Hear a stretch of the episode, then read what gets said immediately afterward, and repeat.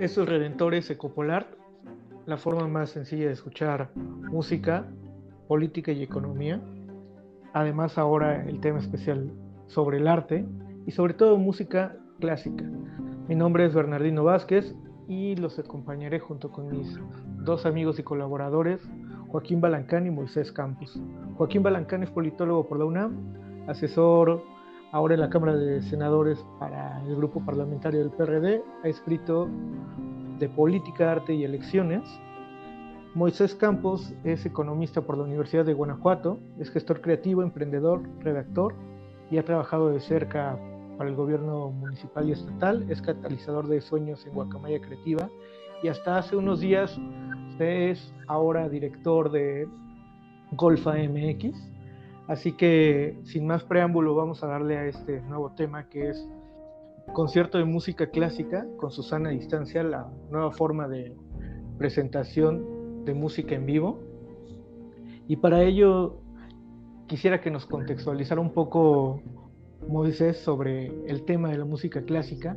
México realmente no es un gran fan de la música clásica, pero existe un público bastante conocedor de ella y me parece conveniente, y más sobre todo en, Guanajuato, que es la capital cultural este, mexicana por excelencia. Si nos gusta dar tu, tu opinión y nos contextualizas un poco sobre el tema. Claro, con gusto, Berna. Joaquín, ya tenemos un contexto totalmente generalizado de lo que simboliza la eh, epidemia del COVID-19. Eh, también es, es, necesario que comentemos eh, la industria de, la música es una, es, una este, industria muy pequeña, pero es una industria que también mueve mucho dinero. Regularmente mueve mucho dinero que es público. Existen algunas fundaciones de carácter privado eh, que lo que hacen es este, difundir por, por un contextualizar cómo funciona el financiamiento de políticas. Eh, existe primordialmente el gran gobierno, que es el gobierno el que da dinero para, para abastecer la, eh, la, cultura en México, pero también existe un financiamiento que lo hacen privados eh,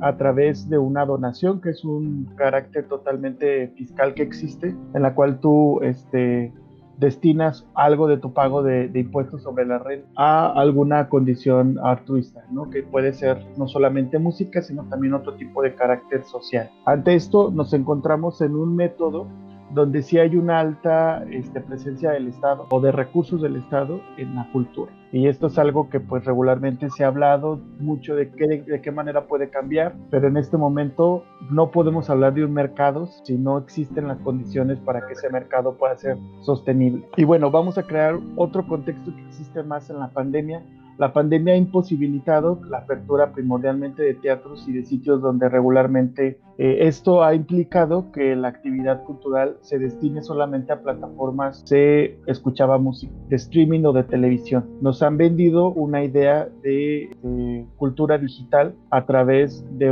totalmente una cuestión televisiva o un programa televisivo de un concierto grabado. Eso este, considera diferentes sectores, pero no es una política que podría decirse de cultura digital hay que entender eso que es totalmente distante, que se utilizan diferentes mecanismos para que pueda existir esta. Eh, este, este cuestionamiento también tiene mucho que ver de cómo disfrutamos la música. La música eh, tiene un contexto totalmente pleno en el cual lo presencial es una manera más correcta de hacerlo. Sin embargo, hemos disfrutado por mucho tiempo eh, grabaciones de orquestas o de directores muy famosos en el cual hemos podido revivir esas emociones que no lo pudimos hacer de manera presencial, por lo que dispone totalmente el espacio primordialmente. Entonces, la nueva normalidad es tener conciertos a puerta cerrada, en donde la orquesta esté interpretando y lo podamos disfrutar a través de nuestros hogares. O la nueva otra normalidad es hacerles una caja de, de plástico a cada músico para que puedan tocar o cada persona pueda tocar y escucharlos y de esa manera no difundir el, el, virus. O también la otra nueva normalidad que ya se ha hecho por muchos años también, de crear conciertos un poco más grandes en, espacios abiertos como en parques, que en Europa, en Estados Unidos son lugares donde regularmente hace este, este tipo de conciertos y que con su sana distancia puedan estar disfrutando en un lugar más abierto. Ahí están las opciones, habría que analizar cada una. Así es. Muchas gracias, Moy. Joaquín.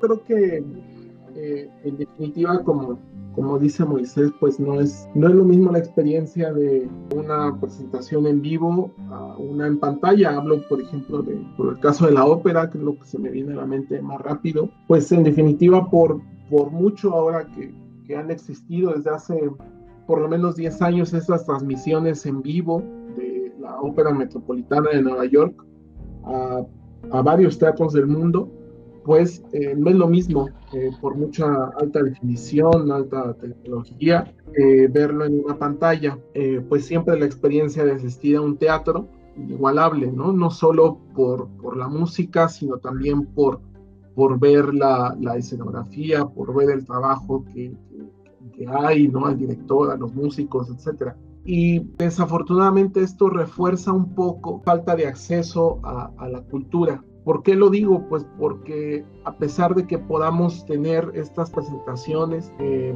de manera digital, pues en el país solo el, solo el 48% de la población pues tiene un acceso a internet pues decente y pues bueno de ese de ese porcentaje pues parece ser que uno menor pudiera eh, tener eh, acceso a la cultura y respecto a los bienes respecto a las presentaciones que pues hay en línea, pues también hay un debate muy interesante respecto a los derechos de autor, ¿no? Respecto a, la forma en la que se está compartiendo todo este contenido, de manera especial los, los, discos, las grabaciones más bien, los discos, los audios, que que se comparten de manera libre, pero que no están respetando el derecho de los creadores ni de los cantantes o de los participantes, ¿no? Entonces también eso creo que es, va a ser un reto para la nueva normalidad. Creo que eh, nos vamos a enfrentar a muchos problemas en lo, en lo sucesivo de eso. Bueno, ya el, el tratado entre México, Estados Unidos y Canadá ya tiene ahí una, una cosa que si, un, un dispositivo que si se echa a andar, pues sin duda va a meter en complicaciones esta forma de compartir eh, los contenidos. Y como dice Moisés, de hecho ya en, Viena ya hubo un concierto con los cantantes hasta el fondo del escenario, efectivamente con unos acrílicos y los, los eh, la, parte, partes de la orquesta también encerradas en cajas de, de plástico transparente. ¿Cómo accesar a estos compositores mexicanos? Sin duda es algo que naturalmente eh, ha tenido presencia en, el debate y en el discurso de, la curaduría totalmente musical de las orquestas. Hay que entender que no solamente el guapango llena, llena teatros, también la quinta sinfonía de Beethoven o la novena sinfonía de Beethoven, inclusive también Mozart, ¿no? que son este, personas que todo el mundo reconoce y que este, consideran como necesarios ir a visitar o a conocer o a escuchar ese tipo de conciertos. A mí me parece, y ese es un discurso que siempre he sostenido dentro de mi profesión como gestor cultural, que tiene mucho que ver en cómo estamos nosotros dando a conocer la música. Regularmente eh, la cuestión de gestión la llevamos desde desde un, o sea, como lo veíamos en economía, por ejemplo, desde un este, congreso de sabios que sabe lo que quiere y lo que la gente necesita saber y conocer y a partir de ahí se va hacia abajo, ¿no? Y yo creo que nunca escuchamos la parte de las personas que qué es lo que quieren conocer y cómo lo quieren conocer. Y eso es como una indispensable razón por la cual la cultura no ha tenido el preámbulo eh, necesario para poder sostenerse a través del mercado. ¿no? Eh, ¿Por qué en, en, países de primer mundo la cultura es un negocio? Primordialmente el turismo, esa es una de las grandes razones, pero también una de las grandes razones es que desde niños las personas están educadas a través de una educación musical que les permite tener acceso a todo este tipo de conocimiento. Hemos tenido una desventaja a partir de eso, a pesar de muchísimos esfuerzos que se han hecho. La música mexicana tiene unas grandes variaciones de compositores que van desde el siglo XIX hasta el siglo XX hasta el siglo XXI regularmente hay compositores de ópera, hay compositores durante el porfiriato que se hicieron obras en francés, por ejemplo. Tenemos eh, del nacionalismo no solamente a José Pablo Moncayo, también a Chávez o también tenemos a, a Silvestre Revueltas, que son personas que indiscutiblemente han puesto en el, en el, mejor, en el mejor escenario la música mexicana y que no hemos tenido esta oportunidad de explorarlo ni como público ni como orquestas, porque regularmente eh, nos gusta mucho el romanticismo, por ejemplo, de Beethoven, y tenemos muchos conciertos, muchas orquestas que están tocando romanticismo durante gran parte del año. Y bien tenemos una corriente más de la, la gente chaburruca dirá de más locochona, con música moderna y, este tipo de, de, música contemporánea que están también teniendo un gran realce con compositores mexicanos. Sin embargo, aún hay mucho debate por lo que primordialmente digo, ¿no? Que está totalmente albergado en una onda donde es un consejo de sabios las personas que saben lo que deben de escuchar,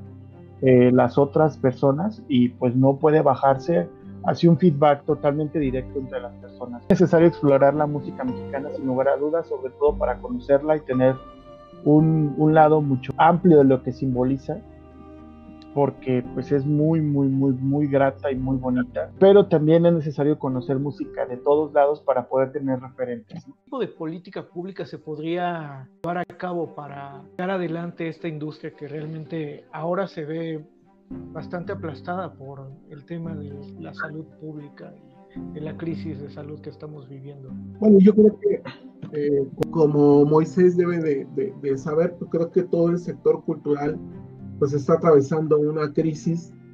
Hasta hace un mes eh, la Secretaría de Cultura todavía ha dispersado los recursos de los programas de apoyo a las entidades estatales de cultura y creo que creo que no solo la música yo creo que también el cine también las artes escénicas pues tienen eh, este gran gran reto no solo de pues de exponer lo nacional también lo internacional. Mira, por ejemplo, ahorita que 2020 era el año de Beethoven, eh, cumple 250 años de, nacido, gran compositor alemán.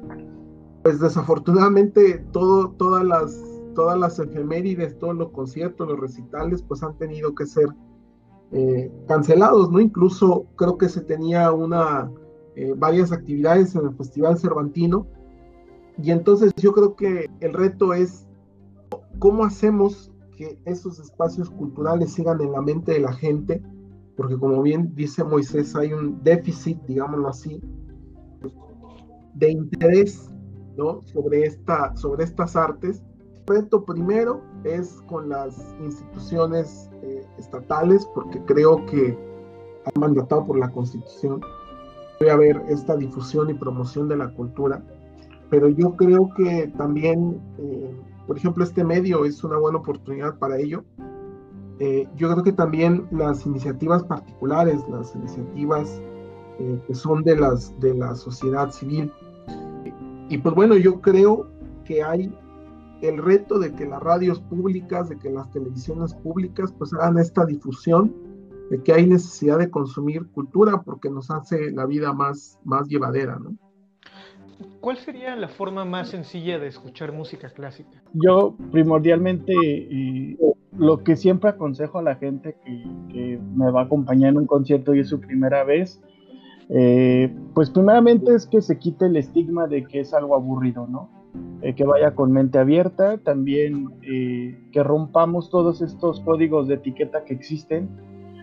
hay un divulgador de arte, de música primordialmente y de ópera, español, ahorita recuerdo su nombre, no este, lo tengo por aquí, pero ahorita lo recuerdo, que dice que pues a los conciertos hay que ir en, jeans, ¿no? En, en, pantalón de mezclilla, eh, siéntete cómodo, este, también otro cuestionamiento que es de que eh, puede que en la mitad del concierto te aburra y te dé sueño y es algo también en cierta manera normal yo la verdad es que este, sí he tenido varios este, acontecimientos en ese tipo de cuestiones. Y bajo ese contexto también lo otro que aconsejo es que vayan con poca información. ¿Por qué lo digo así? Porque no, o sea, tener información genera expectativas y las expectativas no siempre se cumplen, ¿no? Entonces cuando vas con poca información, pues permites de que tus, o sea, todos tus sentidos funcionen y que puedas tener una mejor transmisión de, de, de, lo que simboliza la música, ¿no? Otra cuestión también que es importante es que la música es vibración. O sea, por eso es tan importante el tener un lugar como un teatro o como una sala de conciertos que tenga una acústica excelente, que se pueda eh, pues eh, poder observar todo este tipo de cuestiones, ¿no? Eh, entonces, si tenemos este tipo de, de, acercamiento pleno de que no es aburrido, de que vamos a ver algo, o sea, lo que también aconsejo es llevar a conciertos que más o menos tengamos alguna referencia. Beethoven y Mozart son los primeros. O sea, quien quiera llevar a alguien a un concierto, yo creo que lo llevaría a algo como esto. O también la otra es que podamos hacer relaciones con cuestiones que tienen mucho que ver. Cuando nosotros interiorizamos la música o las artes, es mucho más fácil de explicarlas, ¿no? cuando la interiorizamos con algo que nos pasa o con, alguna, con algún sentimiento, esto también implica que podamos nosotros tener una mejor interiorización de, este, de lo que simboliza la música, ¿no?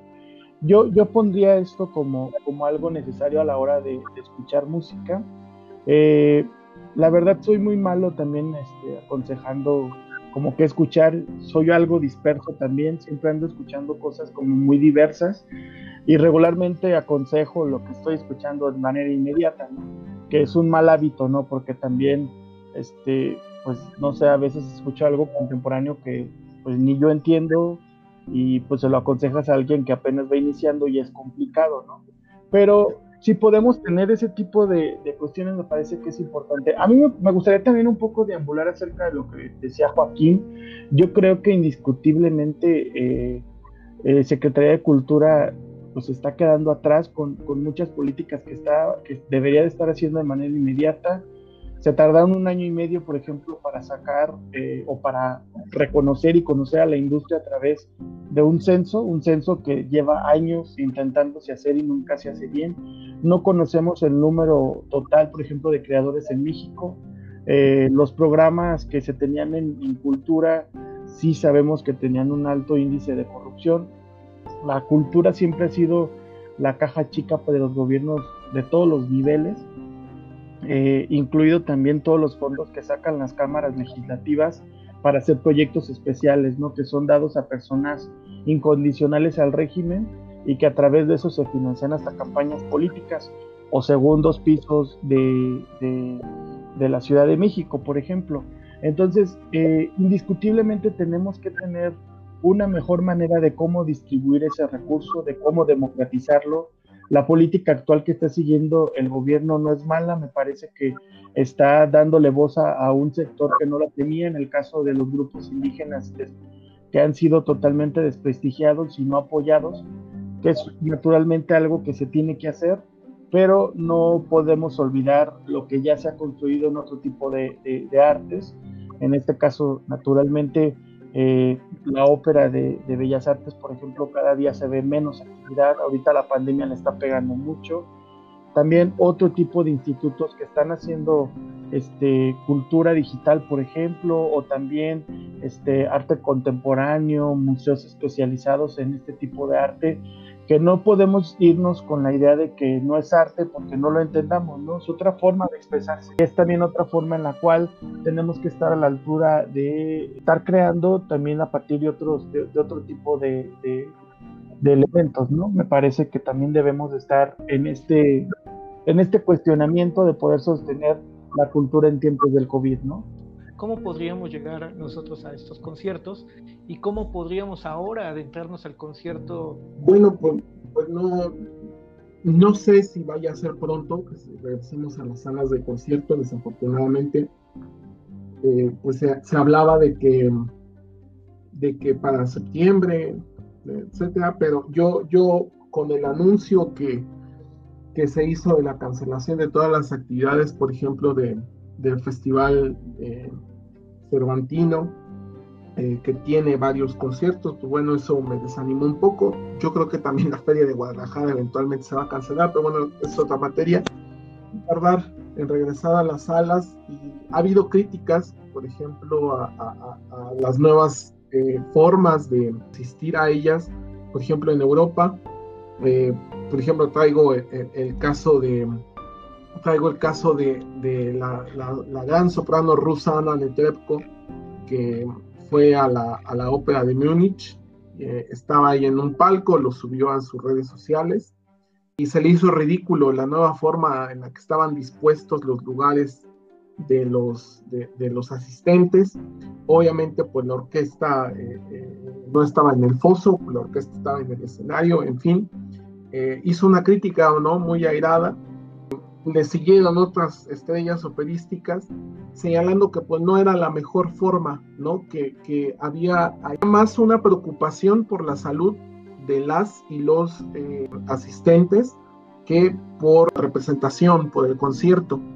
Entonces yo creo que pues si asistimos con, con ese temor, pues yo creo que no, no vamos a disfrutar, no vamos a tener esta experiencia que bien eh, comenta Moisés, eh, que bien rescatas tú, yo creo que no es la forma en la que deberíamos de regresar, quizás en un espacio más grande, eh, yo creo que podría ser la, la, opción. Duda eh, si estamos hablando que los lugares concurridos y las estas tablas donde hay eh, mayor peligro, menor peligro, pues señalan que los lugares cerrados todavía son focos de, de, de infección, pues yo creo que el asistir a una sala de concierto pues todavía desgraciadamente no es la, la, opción. Ir preparados, yo, yo creo que yo creo que si es necesario tener por lo menos un poco del contexto de, la obra, que queramos escuchar, pues quizá la referencia, pero, pero bueno, pues eso yo creo que es conforme cada quien eh, tenga la intención de ir y dependiendo, yo creo que pensar en el asombro, en la forma que nos queremos asombrar con la obra a la que vayamos a, a la obra que vayamos a, a, ver. Ya para la nueva forma de presenciar música en vivo será ahora los nuevos hoyos funk, estos hoyos clandestinos en donde antes se escuchaba música que estaba prohibida. Bueno, yo, yo creo que sí y a ver, lo que hacían estos hoyos clandestinos indiscutiblemente era crear comunidad, eh, crear redes primordialmente. Hay que entender que esto yo lo veo en los años 60, 70, donde había mucha clandestinidad acerca del rock, por ejemplo. Este tipo de redes que se tendían a través de estos lugares o espacios, pues son eh, evocaciones que ahorita vemos como, centros culturales mundialmente conocidos, ¿no? Uno de ellos, naturalmente, es la ciudad de San Francisco, en California. En México se prohibieron los hoyos clandestinos en Ciudad de México y no pudimos como, eh, pues, un poco desarrollar un mercado que se podría posiblemente haber hecho perfectamente porque existían las mismas condiciones que existieron en, en la misma época en San Francisco. ¿no? Entonces, eh, yo sí me, me, me, prestaría mucho a que ahorita lo que necesitamos es hacer comunidad indiscutiblemente. Naturalmente, para los que somos fanáticos de la música clásica, es un reto, es lo que está viniendo, de cómo se va a disfrutar, de la distribución de los, de los lugares, de todo este protocolo que se tiene que seguir para este para, para entrar a los espacios, no contagiarse, etcétera, es algo muy complicado. Naturalmente creo que el hecho de que estén subidas en esta plataforma está democratizando la cultura, la está popularizando también, que es también una de las tesis de Edgar Morin que ha defendido por muchísimo tiempo. Está el tema también de los derechos de autor que naturalmente tiene que ser tocado de una manera distinta la legislación que actualmente estamos persiguiendo, que estamos eh, en vigencia en México, ya no está apta para un para pues, el concepto totalmente de, virtualidad que tenemos. Tenemos que tener otro tipo de elementos de cómo detectarlos, cómo cobrar regalías, etcétera, ¿no? Entonces, yo creo que sí estamos frente a un reto importante de lo que se debe simbolizar pero naturalmente lo que debe ocurrir ahorita en este momento es la creación de comunidad, el economista eh, Stiglitz habla de que esta crisis es una crisis que lo que va más a al recurso humano, es decir, que muchas personas que son especialistas en un tema van a perder esa especialidad porque no va a haber empleo, porque van a tener que cambiar de giro totalmente. Y esto lo que va a ocurrir es que en el momento que queramos regresar tendríamos que tener esta adquisición de conocimiento, la curva de aprendizaje va a empezar desde cero, esto es algo es impresionante. Yo lo veo, por ejemplo, en los músicos, muchos músicos viven al día, que tocan en calles o incluso en salas de concierto, viven al día, son las condiciones salariales que en las cuales tienen en México y también en el mundo. Lo más fácil que pueden hacer es vender o empeñar su instrumento, venderlo o empeñarlo lo que van a hacer, pues es naturalmente este, perder oportunidad de ensayos, ensayos que son valiosos, ellos no pueden estar quietos cuatro meses sin tocar, tienen que seguir ensayando y esto pues va a perjudicar totalmente el nivel que se tenía cada uno de esos músicos. ¿no? Yo aquí dejo este tema importante. Estaría bien que tendiéramos este tipo de relaciones para poder sostener a la industria. Perfecto, muy. Entonces, ¿tú qué piensas? Yo les cuento una, una experiencia, digo, está relacionada con el, con el medio cultural. Los días más duros de la pandemia aquí en Ciudad de México, este, Moisés, eh, recibí un correo de, eh, de, de, una, de una librería que luego nos, manda, bueno, yo dejé mi correo escrito, la librería nos mandó un correo que eh, si buscábamos un libro, ellos con mucho gusto, o estaban abriendo la librería de manera este, clandestina, ¿no? De, de 11 a 1 de la tarde, una cosa así. Y lo traigo a colación porque pues yo creo que, que la cultura pues es un alimento para mucha gente y también es una subsistencia para otro gran porcentaje más. Y es eh, ambas cosas para otro porcentaje. Entonces yo pienso, digo, yo no he visto eh, eh, lugares clandestinos de música hasta el momento, pero eh, no dudo que, existan por esta necesidad que, que tenemos, primera de distraernos, ¿no? De, para la gente que puede estar en su casa, que puede estar, puede continuar la, la pandemia y quédate en casa, es un poco más llevadero para la gente que tiene que sobrevivir, la gente que tiene que vivir, ¿no? Que tiene que ejercer además su oficio, pues bueno, yo creo que es inevitable que, que, ocurra. Eh, yo creo que, pues yo creo que nos iremos enterando cuando, cuando eso pase. Y bueno, yo le repito, yo hasta cierto punto la única experiencia clandestina que conozco, pues es esta, esta librería que además es una de mis favoritas. Yo, lo único que, creo es que todas y todos desde nuestra trinchera pues tenemos que eh, ser promotores eh, culturales, tenemos que eh, incentivar a otros a que se maravillen con lo que a nosotros nos ha maravillado. Creo que, por ejemplo, la, la, página que ahora me entero que dirige Moisés es un buen eh, medio para ello, maravillar a la otra gente con, con, lo que vemos en el cine, con lo que leemos en los libros. Y, y bueno, pues este, este medio yo creo que también sirve para ello. Y pues yo, yo lo único que pienso después de toda esta pandemia, después de todo lo que vivamos, es en esta frase que dijo Churchill después de, de, la guerra, que cuando hablaban del presupuesto de cultura, que, que, a algunos ministros se les hacía muy alto, para otros se les hacía muy bajo, Churchill dijo que para esto luchaba, que la cultura siguiera eh, llenando y llegando a los ámbitos de, de la vida pública y pues a, a, todas las casas, a todos los lugares. Y pues yo creo que esa es la, la misión que a lo mejor y desafortunadamente desde el gobierno no nos van a entender, pero creo que nosotros desde nuestras trincheras pues tenemos que empezar pues a generar, a generar este cambio, eh, lo que nos motiva a, a, todos los que estamos en este ámbito o pretendemos estar en este ámbito, eso mismo tenemos que generar en los demás. Perfecto.